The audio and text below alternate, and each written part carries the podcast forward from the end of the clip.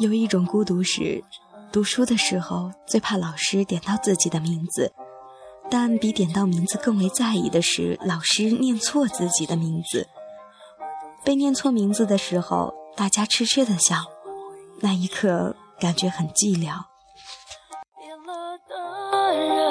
记忆败给阿兹海默症。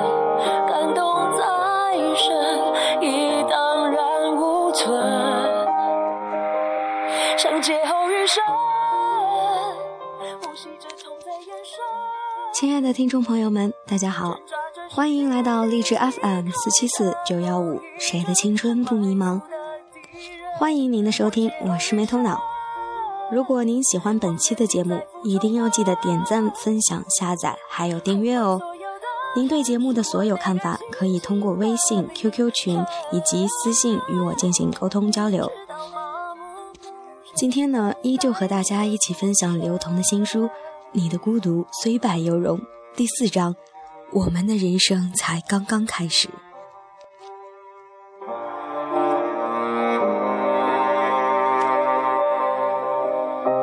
剩下一盏灯，一个影子，一个人，对着镜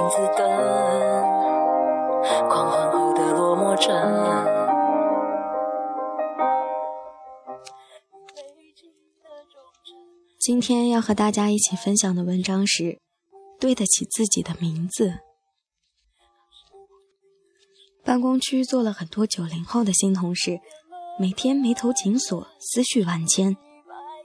你偶尔喊一声他们的名字，他们反应时间不会超过零点零一秒，并且伴着朝气蓬勃的洪亮声线，大声回应：“到，怎么了？”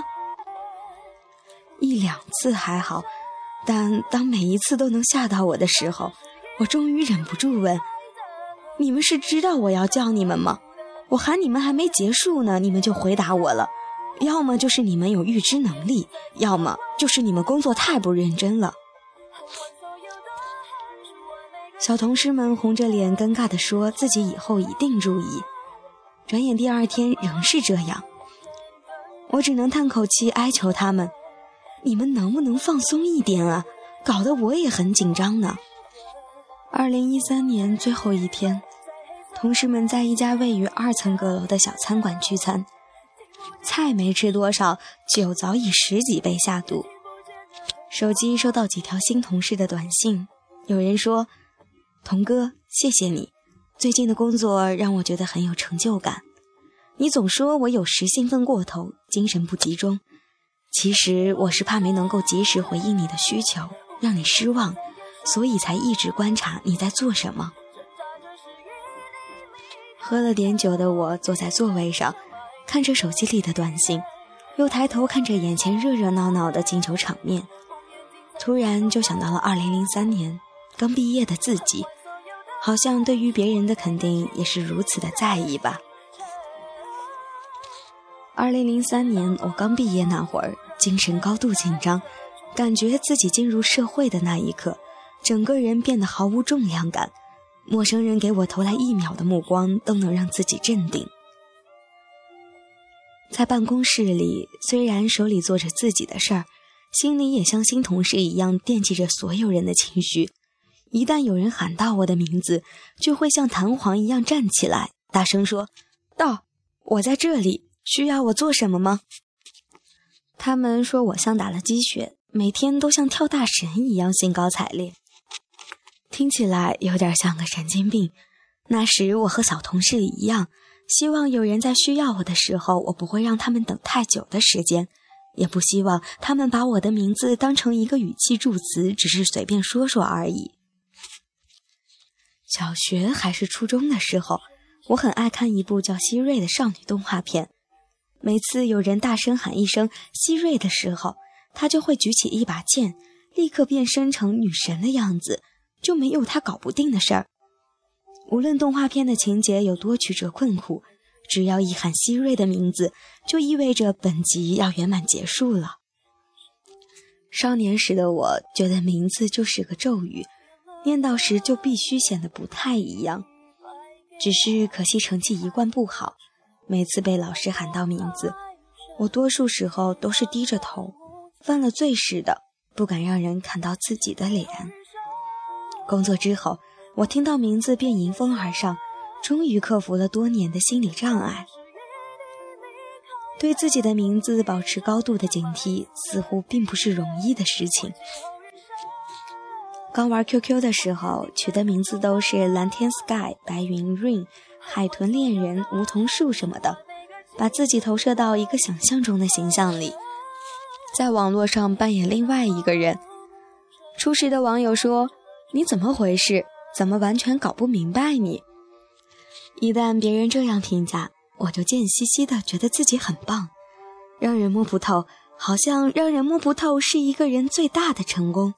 但幼稚的我忽略了一个最大的问题：一个人连朋友都没有几个，还整天演戏让人摸不透，演给谁看呢？了解到这一点之后，我开始让自己变得更像自己，不需要扮演另一个人，尽可能让有交集的人更早的了解自己。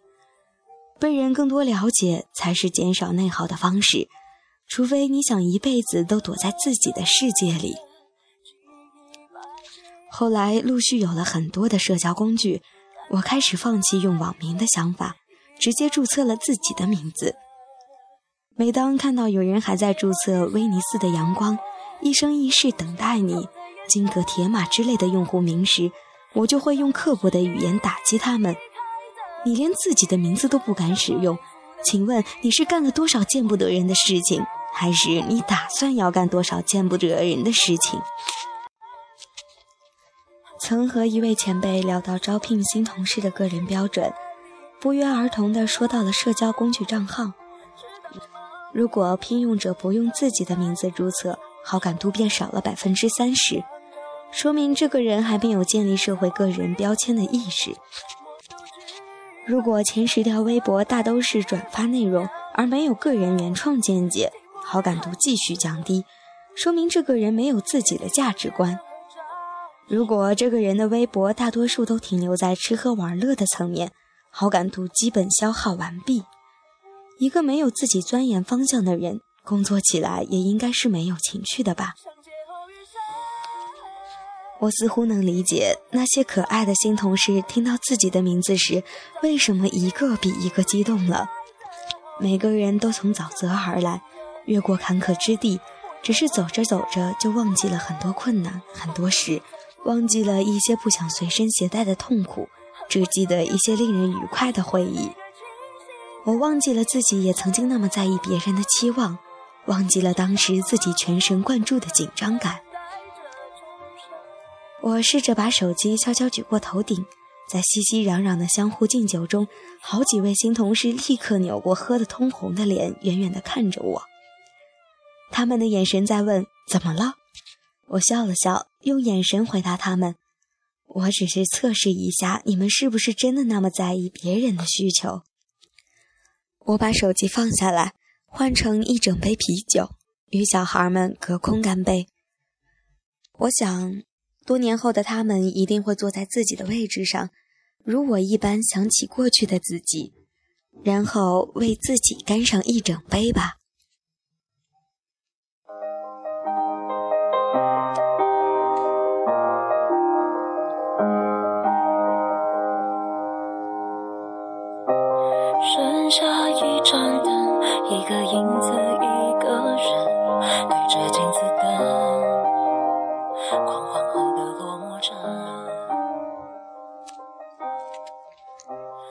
一个对自己名字敏感的人，多少都是一个在意自己的人。我曾经担心他们会因为过分关注他人对自己的看法而迷失，现在发现多虑了。那些打了鸡血的九零后同事，经过那一段后，渐渐的明白自己要干什么，如何与人沟通，对工作比其他人更加负责。名字对于他们而言，就是自己的商标和品牌。做不到如雷贯耳，也要赫赫有名吧。挣扎着是与你离开的后遗症像埋伏的敌人我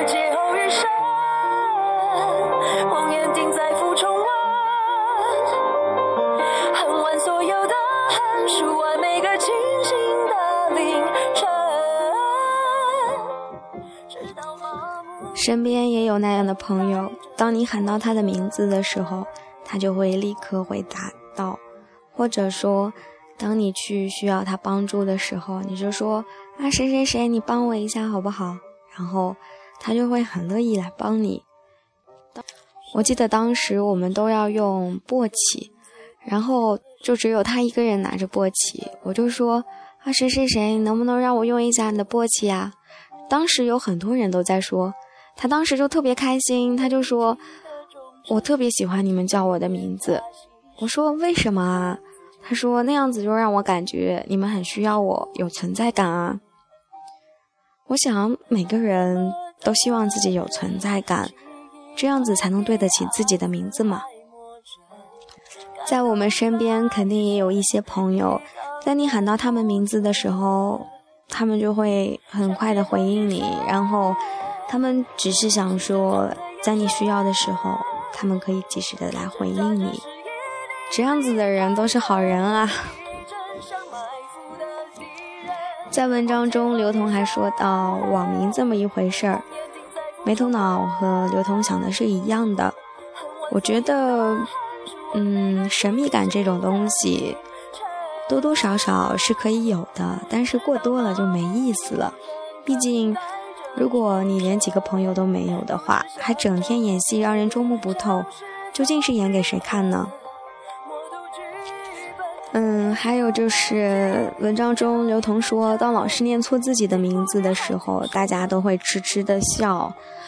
嗯，这个就让我想到在大学的时候，有一次补考，老师念一个人的名字念错了，然后他身边的朋友就立马改正说啊，老师你念错了。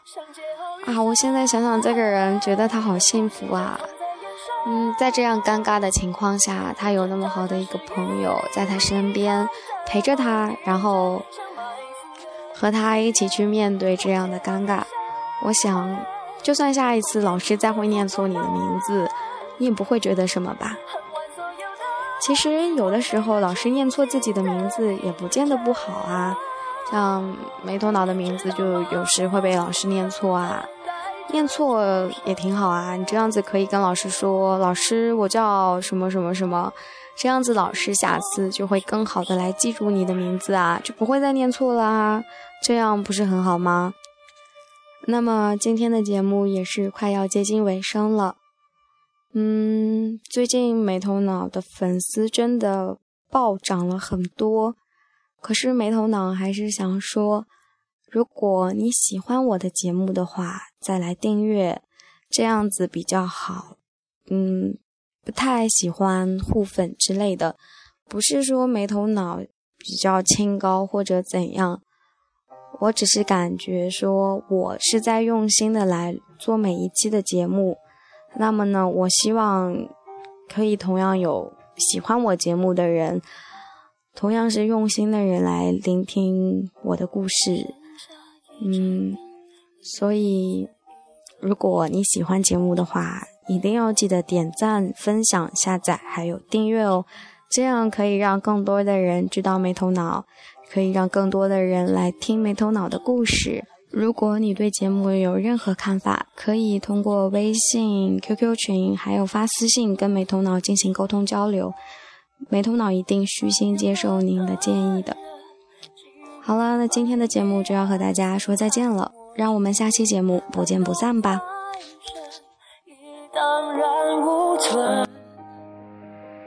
像劫后余生，呼吸着痛在眼神，挣扎着是与你离开的后遗症，像埋伏的敌人。我劫后余生，梦魇定在负重温。恨完所有的恨，数完每个清醒的凌晨，直到麻木不仁，等待着重生。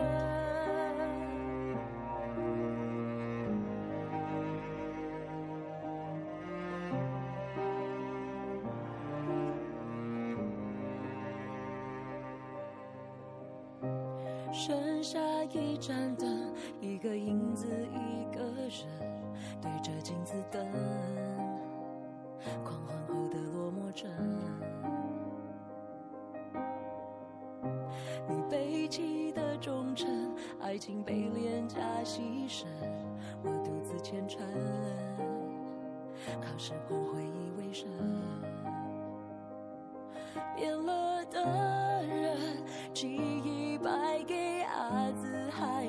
默症，感动再深，已荡然无存。像劫后余生，呼吸着痛的眼神，挣扎着是以你离开的后遗症，像埋伏的敌人。我劫后余生，梦魇定再复重温，恨完所有的，清醒的凌晨，直到麻木不仁，等待着重生。固执像张烈根，像是从灵魂，默读剧本，在黑色悲剧里表演认真，听不见喊停声，也听不见人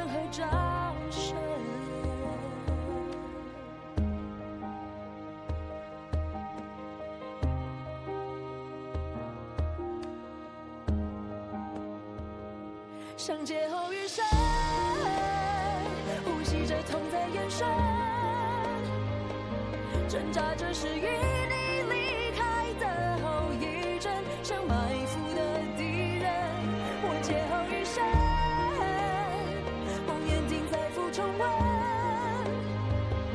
恨完所有的恨，数完每个清醒的凌晨。直到